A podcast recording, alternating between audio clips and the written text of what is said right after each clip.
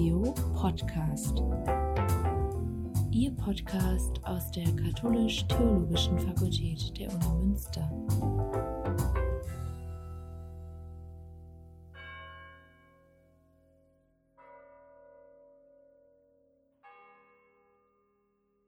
Verena Fuhrmann und Lea Hollenhorst studieren den Masterstudiengang Christentum in Kultur und Gesellschaft.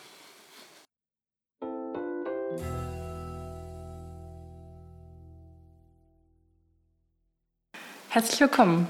Mein Name ist Verena. Ich bin Lea.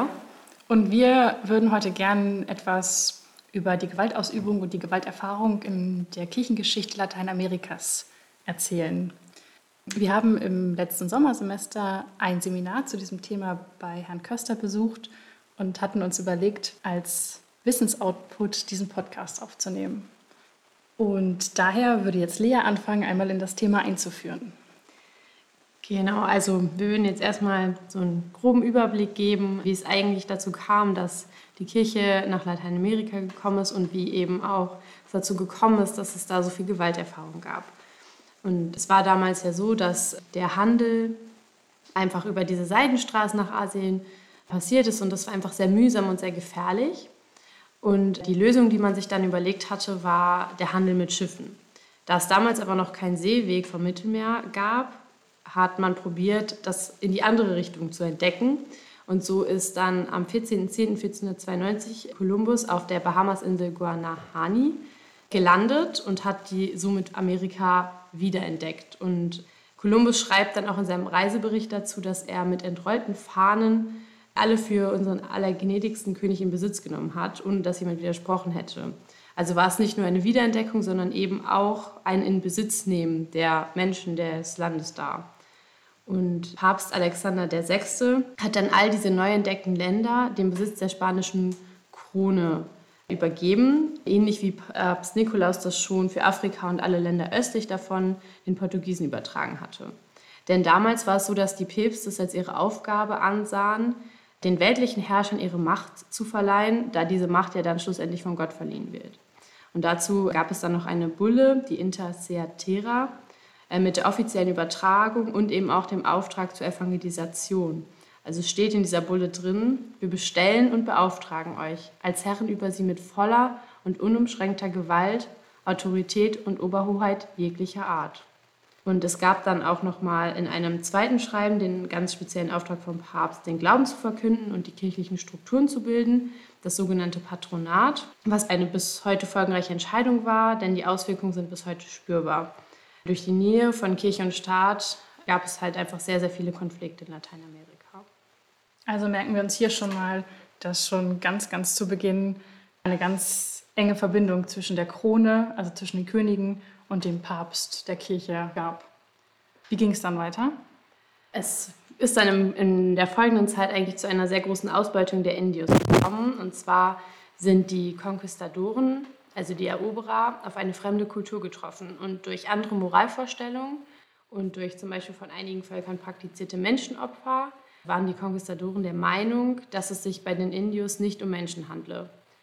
Und in der folgenden Zeit kam es zwar auch zwischen den Konquistadoren und den Missionaren immer wieder zum Streit, ob die Indios jetzt Menschenwürde besäßen. Und Papst Paul III. hat dann 1537 festgestellt, dass die Indios Menschenwürde besäßen. Allerdings wurden die eroberten Gebiete immer wieder einzelnen Konquistadoren anvertraut. Und so wurden sie dieser staatlichen Aufsicht nahezu entzogen. Und so waren die Indios halt einfach den Konquistadoren völlig ausgeliefert, was zu einer Form der Sklaverei und Leibeigenschaft führte. Und neben diesen vielen Gewaltexzessen fielen eben auch hunderte tausende Indios eingeschleppten Krankheiten und Seuchen zum Opfer. Und das war dann so eine ganze Zeit, wo einfach sehr viel, ja, die Indios ausgebeutet worden sind, sie sind für Arbeit genutzt worden, sie waren der Besitz der Konquistadoren. Und die konnten im Prinzip alles machen mit denen, was sie wollten. Und dann gab es natürlich auch noch Kritik an diesem Vorgehen. Also es fanden nicht alle super, wie die Konquistadoren mit den Indigenen umgegangen sind. Und ein ganz wichtiger Kritiker war der spanische Dominikaner Antonio de Montesinos. Der traf 1510 mit anderen Missionaren in der heutigen Dominikanischen Republik ein und sah diesen Umgang mit den Indios und fand es nicht gut. Und ganz berühmt ist seine Predigt geworden, die er 1511 im Advent hielt. Und daraus zitiere ich. Sagt, mit welchem Recht und mit welcher Gerechtigkeit haltet ihr diese Indios in solch grausamer und entsetzlicher Knechtschaft? Mit welcher Machtbefugnis habt ihr solch verabscheuungswürdige Kriege gegen diese Menschen geführt, die ruhig und friedlich in ihren Ländern leben, in denen ihr so unendlich viele von ihnen getötet und mit unerhörten Verheerungen ausgerottet habt? Das ist nur ein kurzer Ausschnitt aus seiner etwas längeren Predigt, die aber mit so deutlichen Worten weitergeht und die Vorgehensweise der Konquistadoren sehr anprangert. Ein weiterer wichtiger Name ist Bartolomé de las Casas. Der hat nämlich diese Predigt von Montesinos gehört. Und der ist ein ganz besonderer Mensch, weil er beginnt umzudenken. Er selbst kommt 1502 nach Kuba als Konquistador, also als jemand, der auch ausbeuten möchte und den Gewinn und die Sklaven für sich haben möchte hört dann die Predigt von Montesinos und beginnt sich Gedanken zu machen und sich zu hinterfragen und seine Herangehensweise zu hinterfragen und wandelt sich, also wird vom Konquistador zum Vertreter der Indigenen. Also er versucht, gegen Ausbeutung, Sklaverei und Zwangsbekehrung anzugehen. Und ein Versuch führt letztendlich zum Erfolg, denn 1537 verbietet Papst Paul III die Versklavung der indigenen Bevölkerung. Und das ist auf Las Casas zurückzuführen. Und Las Casas verfasst 1540 auch noch den Bericht über die Verwüstung der westindischen Länder. Ein Bericht an Kaiser Karl V., in dem es darum geht, welche schrecklichen Methoden die Konquistadoren nutzen, um sich die Indigenen untertan zu machen. Natürlich gibt es auch neben den Kritikern Befürworter für das Umgehen mit den Indios und für diese zwanghafte Bekehrung. Und einer ist der Dominikaner Supelveda, der nämlich diese Bekehrung mit Augustinus und Thomas von Aquin begründet und mit dem Wort nötige sie zu kommen, denn nur wenn alle bekehrt werden, also auch die Indios, so sagt Supulveda, kann erst das Reich Gottes kommen. Und somit ist auch eine Rechtfertigung der Gewaltanwendung von ihm ausgegeben. Dann ein bisschen später gibt es eine Entwicklung, die sich auch den Indigenen annimmt, also die der indigenen Kultur und der indigenen Bevölkerung Wertschätzung entgegenbringt, also eine ganz andere Perspektive bietet. Und hier ist der Franziskaner und Ethnograph Bernardino de Sahagún zu nennen, der die soziale und politische Ordnung dieser Indios sieht und wertschätzt und der auch sagt, dass wir alle eine Familie sind, also einen Ursprung, eine Stammesgeschichte haben mit Adam und Eva. Und er geht sogar so weit, dass er anfragt, ob man den Götzendienst der indigenen Bevölkerung nicht tolerieren könnte. Also nicht unbedingt die zwanghafte Evangelisierung durchführen müsste, sondern einfach die indigenen Bevölkerung in ihren Kulturen und Religionen lassen könnte und daraus vielleicht auch noch was ziehen könnte. Genau, und dieser Götzendienst, wie es negativ formuliert genannt wird, oder diese andere Kultur und diese Religion, die die indigenen Bevölkerung für sich selbst etabliert haben, die ja den Konquistadoren und den Missionaren umgangssprachlich gesagt nicht schmeckt, die gehört natürlich auch mit zur Kultur und die Frage ist jetzt, wie man missioniert in so einer neuen Welt. Und da gab es bei den Missionsmethoden und bei den Missionsideen einige Schwierigkeiten, weil zum Beispiel die ja einfach eine komplett andere Sprache sprachen und die anderen Religionen, also die nicht christlichen Religionen, also der Götzendienst oder es wurde auch als Teufelswerk bezeichnet, das sollte halt ausgerottet werden und sollte eine paternalistische, systematische Struktur über die indigene Bevölkerung gelegt werden. Und wie sie das gemacht haben, wird Lea jetzt anhand eines Beispiels erzählen. Genau, und zwar anhand der Jesuitenreduktion. Es war so, dass die Jesuiten seit dem 16. Jahrhundert in Lateinamerika waren Und sie sahen sich selber so ein bisschen als Träger und Stützer der neuen Realpolitik in Sachen Mission und Kolonialismus und wurden so auch von der spanischen Krone dahin geschickt und kamen dann auch mit der Mentalität, dass bisher vieles falsch gelaufen war und dass die wahre Mission mit ihnen jetzt erst beginnt. Und insgesamt haben so ab ungefähr 1511 die Missionare eben erkannt, dass die brutale koloniale Ausbreitung nicht wirklich förderlich war bei der Mission. Und so sind verschiedene Formen entstanden. Und zwar zum Beispiel die friedliche apostolische Mission, die zum Beispiel Las Casas vertreten hat, dass die zweite Form, dass Soldaten und Kolonialverwalter dabei geholfen haben und es zu einer geistlichen Eroberung kam. Und dann die missionarische Utopie, worüber wir jetzt gleich noch ein bisschen näher sprechen wollen. Und zwar, dass indianische Siedlungen unter Leitung der Missionare gegründet werden. Und dann spricht man nämlich von diesen sogenannten Reduktionen. Damit waren Reduktionen immer, aber auch Evangelisierungs- und Zivilisierungsprojekt unter, sagen wir mal, der Kirchenglocke. Und insgesamt kann man sagen, dass die Reduktion sanfte geistliche Eroberung der Indios durch Missionare waren, dass es zu Ansiedlungen in Dörfern kam, damit eben die Christenlehre vermittelt werden kann und das gesittete bzw. das spanische Leben. Und 1609 kam es zur Gründung der ersten Reduktion von den Jesuiten. Und dabei entwickelten die Jesuiten ein eigenes Reduktionskonzept. Es kam zu einem Bruch mit den kolonialen Verhältnissen und es gab eine gute sozioökonomische Organisation, was so ein bisschen die Singularität bei den Jesuiten war, bei deren Reduktion. Denn sie waren in Landwirtschaft, Viehzucht und Handel erfolgreich und dieser wirtschaftliche Erfolg genügte dann zur Ernährung der Bevölkerung, zur Finanzierung der Missionsarbeit und auch eben zur prunkvollen Ausstattung der Kirchen aber jetzt auch nicht, um zum Beispiel noch die Jesuiten woanders zu unterstützen oder auch irgendwie generell die Jesuiten zu finanzieren, sondern das hat dann immer für die einzelnen Reduktionen gereicht. Und es gab in den, im Reduktionskonzept natürlich noch die tiefe religiöse Erziehung. Die Jesuiten hatten ihre Reduktion so aufgebaut, dass es einen Mittelpunkt gab mit Kirche, Hauptplatz und dem Pfarrhaus und am Anfang war es so, dass drumherum noch sehr einfache Siedlungen gebaut worden sind und später im 18. Jahrhundert gab es dann aber auch Schulen, ein Hospital, Scheunen, Vorratslager, Witwenhaus. Und diese Reduktionen wurden eigentlich zu eindrucksvollen Barockstädten ausgebaut und eben auch Kreuze und Statuen, äh, zierten Plätze. Und es gab zum Teil auch Bewässerungsanlagen und die Kanalisation. Und um die Reduktion lagen dann halt der Gewerbebetrieb, Felder, Pflanzen. Und generell waren diese Reduktionen immer auf die Kirche ausgerichtet. Deswegen war die Kirche dann auch Mittelpunkt dieser äh, Siedlungen. Und die Reduktionen waren damit autarke, weit auseinanderliegende Stadtrepubliken und die eigentlich nur durch den Jesuiten miteinander verbunden waren und sich dadurch auch gegenseitig unterstützten. Und man kann sagen, dass es sehr positiv war an den Reduktionen, dass es eine sanfte Form der Missionsmethode war, dass die indigene Bevölkerung vor Entwurzelung und Identitätsverlust geschützt worden ist.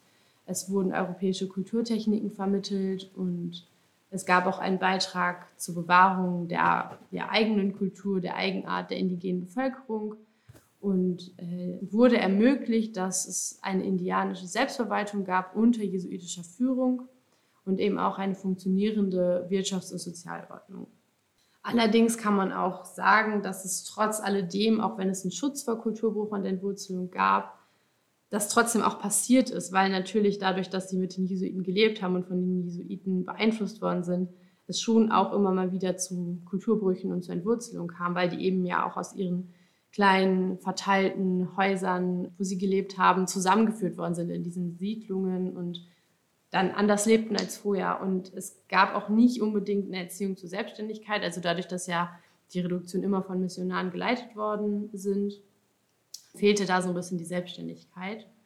Und es gab auch nicht wirklich eine Vorbereitung auf die Kontakte mit der kolonialen Außenwelt und damit kam es nicht wirklich zu einer Integration in das allgemeine Hispanisierungsprojekt. Und was auch nicht gefördert wurde, war der einheimische Klerus.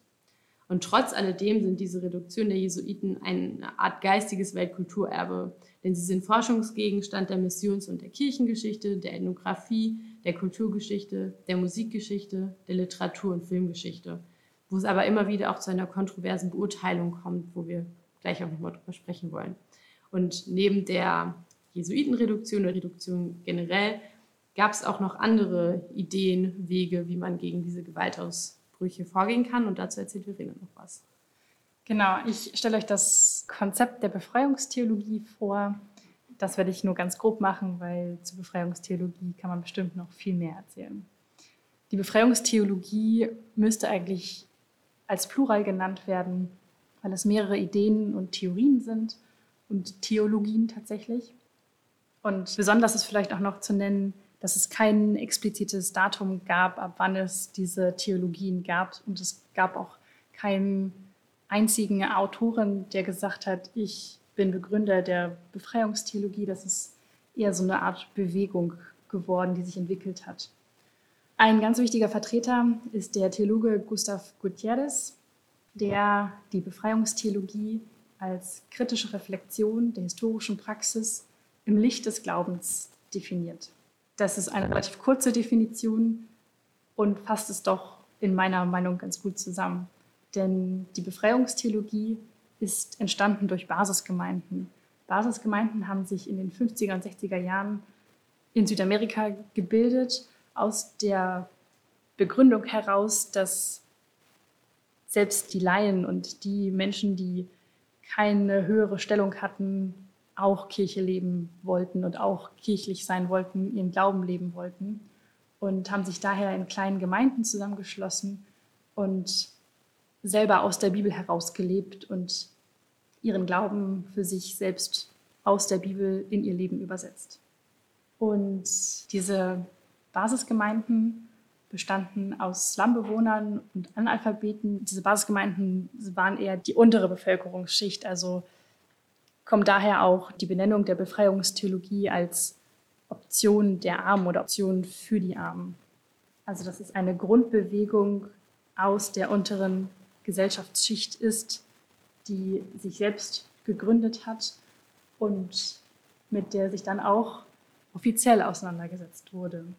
Denn in der zweiten allgemeinen lateinamerikanischen Bischofskonferenz von Medellin 1968 wurde diese Bewegung, diese Anfänge der Befreiungstheologie das erste Mal offiziell erwähnt und offiziell erstmal besprochen und so progressive Bischöfe formulierten das erste Mal diese vorrangige Option der Kirche für die Armen.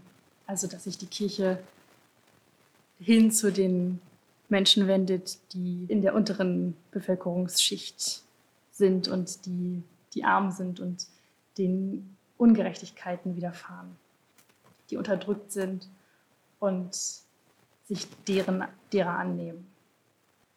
Dieser Beschluss auf der Bischofskonferenz in Medellin, diese Ergebnisse, dass diese Kirche sich den Armen hinwendet und einen, einen Perspektivwechsel vollzieht, war einerseits ein Echo auf die Geschehnisse, auf die sozialen Geschehnisse in Lateinamerika, andererseits auch ein Impuls, der von außen kam, nämlich vom Zweiten Vatikanischen Konzil, das ja eine fast komplett Rundumerneuerung der Kirche auf den Plan gebracht hat und somit der Säkularisierung vorgreifen wollte. Diese beiden Ereignisse, einmal die Bischofskonferenz in Medellin und das Zweite Vatikanische Konzil, konnten allerdings nicht verhindern, dass auch die Bewegung der Befreiungstheologie, die Bewegung der Befreiung gewaltsame Züge annahmen. Also es entwickelten sich immer mehr Christengemeinden und Befreiungstheologen und auch Laien, die sich auf die Seite der kämpfenden Bewegung stellten und für soziale Gerechtigkeit und politische Reformen eintraten. Und es wurde in Predigten darüber gesprochen und angeprangert. Und es wurde diese Erkenntnis verbreitet, dass Armut und Unterdrückung nicht von Gott gegeben ist, sondern von der Obrigkeit und von der Unterdrückung und von der Kirche, die umgangssprachlich aufgedrückt worden ist.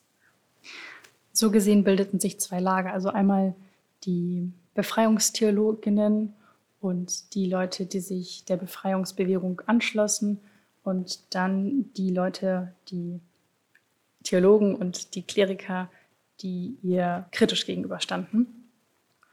Und diese Kluft wurde immer größer, sodass es auch zu Gewaltexzessen kam. Und viele bekannte Namen, wie zum Beispiel Oscar Romero oder der Guerillapriester Camillo Torres ihr Leben dafür lassen mussten, weil sie ermordet wurden und die Befreiungstheologie-Kritiker Slogans wie Diene deinem Vaterland, töte einen Priester in der Gesellschaft publik machten, sodass es erlaubt war, Menschen, die sich offiziell zu dieser Befreiungsbewegung bekannten, beziehungsweise auch, auch nur die, die im Verdacht standen, das zu tun, dass es erlaubt war, die zu töten. Widerstand kam auch aus der katholischen Kirche von Rom. Und zwar versucht die katholische Kirche, die neue Theologie der Armen zu zerschlagen und sprach Berufs- und Predigtverbote aus, bis hin dazu, dass Priestern ihre Rechte entzogen wurden und sie aus der katholischen Kirche ausgeschlossen wurden. Eine Rechtfertigung dieser Vorgehensweise wurde durch den Vorwurf eines Marxismus in christlicher Tarnung geboten, was hieß, dass die Kirche im Prinzip nicht dazu genutzt sollte, Politik zu machen, was durch die Befreiungstheologie ja passierte.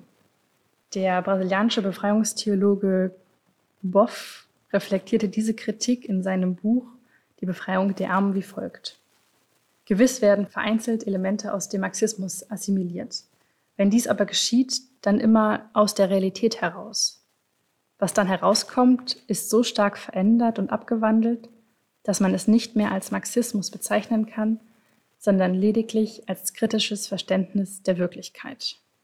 Und damit kommt er zurück zu der Definition von Gustavo Gutierrez, der die Befreiungstheologie als kritische Reflexion der historischen Praxis im Licht des Glaubens definiert.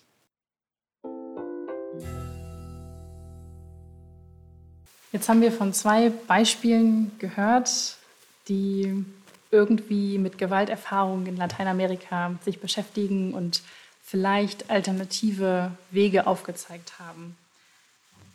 Die Frage ist jetzt, waren es wirklich bessere Wege oder gute Alternativen zu den Unterdrückungen und zu den Konquistadoren?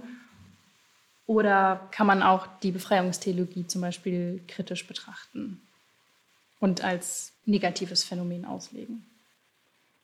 Ich finde das tatsächlich schwierig zu beantworten, weil es ist vielleicht schon eine Verbesserung zur Situation vorher, aber es ist immer noch nicht gut. Also das ist so ein bisschen da, wo ich das schwierig finde zu sagen, es war jetzt ein besserer Weg, weil es ist immer noch nicht ein guter Weg, weil ja trotzdem immer noch auch einfach ja, Kultur weggenommen worden ist oder Leute unterdrückt worden sind, Leute sterben mussten. Das finde ich irgendwie trotzdem schwierig und deswegen ist es auch für mich persönlich manchmal schwierig, einfach mit diesem Thema zu arbeiten, nachzudenken und dann irgendwie zu wissen, okay, ich studiere gerade noch Theologie und bin in der Kirche und sehe aber, was da passiert ist und was auch weiter passiert ist. So. Und deswegen vielleicht nicht ein ein guter Weg, ein besserer vielleicht schon. Wie siehst du das? Ganz ähnlich. Also ich, als, als ich über die Befreiungstheologie nachgedacht habe und recherchiert habe, klang auch immer so ein bisschen die, die heutige Situation mit und ging mit.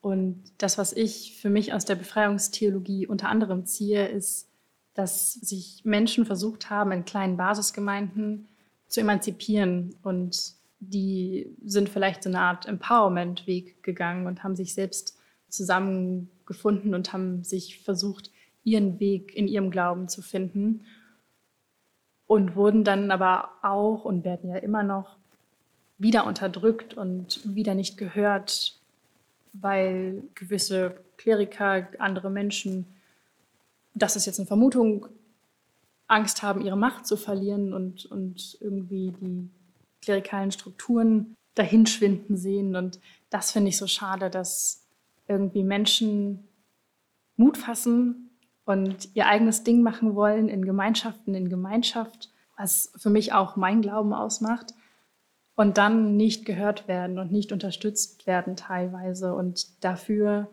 sogar sterben müssen, weil sie mit Menschen, die diesen Weg gegangen sind oder gehen, sympathisiert haben. Und das finde ich sehr kritisch. Und ähnliche Muster gibt es ja heutzutage nicht mehr ganz so krass, aber sie gibt es ja immer noch. Also ist für mich die Frage, ob die katholische Kirche ein Teil des Lösungswegs war oder vielleicht auch geholfen hat, Gewalt zu etablieren und Machtstrukturen zu stärken. Und diese Frage ist, glaube ich, hochaktuell. Ja, hochaktuell absolut und wahrscheinlich auch immer wieder auch beides. Also auch wenn wir jetzt, jetzt zurück auf die Kirchengeschichte schauen in Lateinamerika, irgendwie war die Kirche einerseits Auslöser für die Gewalterfahrung, eben dadurch, dass der Papst den Besitz an die, an die Spanier, an die spanische Krone gegeben hat und dann ja auch noch zusätzlich den alles, also erlaubt hat im Prinzip und gesagt hat, ihr müsst sie auf jeden Fall missionieren. Und das natürlich im weiteren Verlauf auch total zu diesen Gewaltexzessen geführt hat. Und auf der anderen Seite haben dann Menschen, Theologen, Priester, Ordensmenschen probiert, dagegen anzugehen. Also die Kirche hat auch wieder probiert, Lösungen dagegen zu finden. Vereinzelt oder Einzelne, nicht die Gesamtkirche, aber trotzdem ist es so, ist die katholische Kirche irgendwie damals wie heute wahrscheinlich Auslöser und Lösung irgendwie in beidem. Und das ist manchmal auch einfach sehr schwer oder schwierig auszuhalten, das so zu sehen und zu lesen. Genau, es ist diese Spannung, in der sich die katholische Kirche befindet oder die Kirchen generell. Und deswegen finde ich das total spannend, mir selbst die Frage zu stellen, die auch immer mitgeht und vielleicht auch generell diese Frage in den Raum zu stellen, welches Bild von der Kirche habe ich und wie reflektiert sehe ich die Institution Kirche, vielleicht explizit die katholische Kirche oder auch generell die Strukturen in der Kirche und was, was spricht für diese Kirche und wo darf ich sie kritisch hinterfragen? Und ja, die Frage vielleicht, die du ähm, gerade gestellt hast, Verena, vielleicht kann das auch eine Frage sein, die wir alle von heute irgendwie mitnehmen. Also wie ist das eigene Bild in der, von der Kirche und wie ist vielleicht auch, ja, was löst das alles, was ich höre über Kirche in mir aus? Und vielleicht, um nochmal auf die Geschichte komplett zurückzukommen, vielleicht auch die Frage oder der Gedanke danach, ob die Wege, die eingeschlagen worden sind in Lateinamerika, wirklich Lösungswege waren und sind.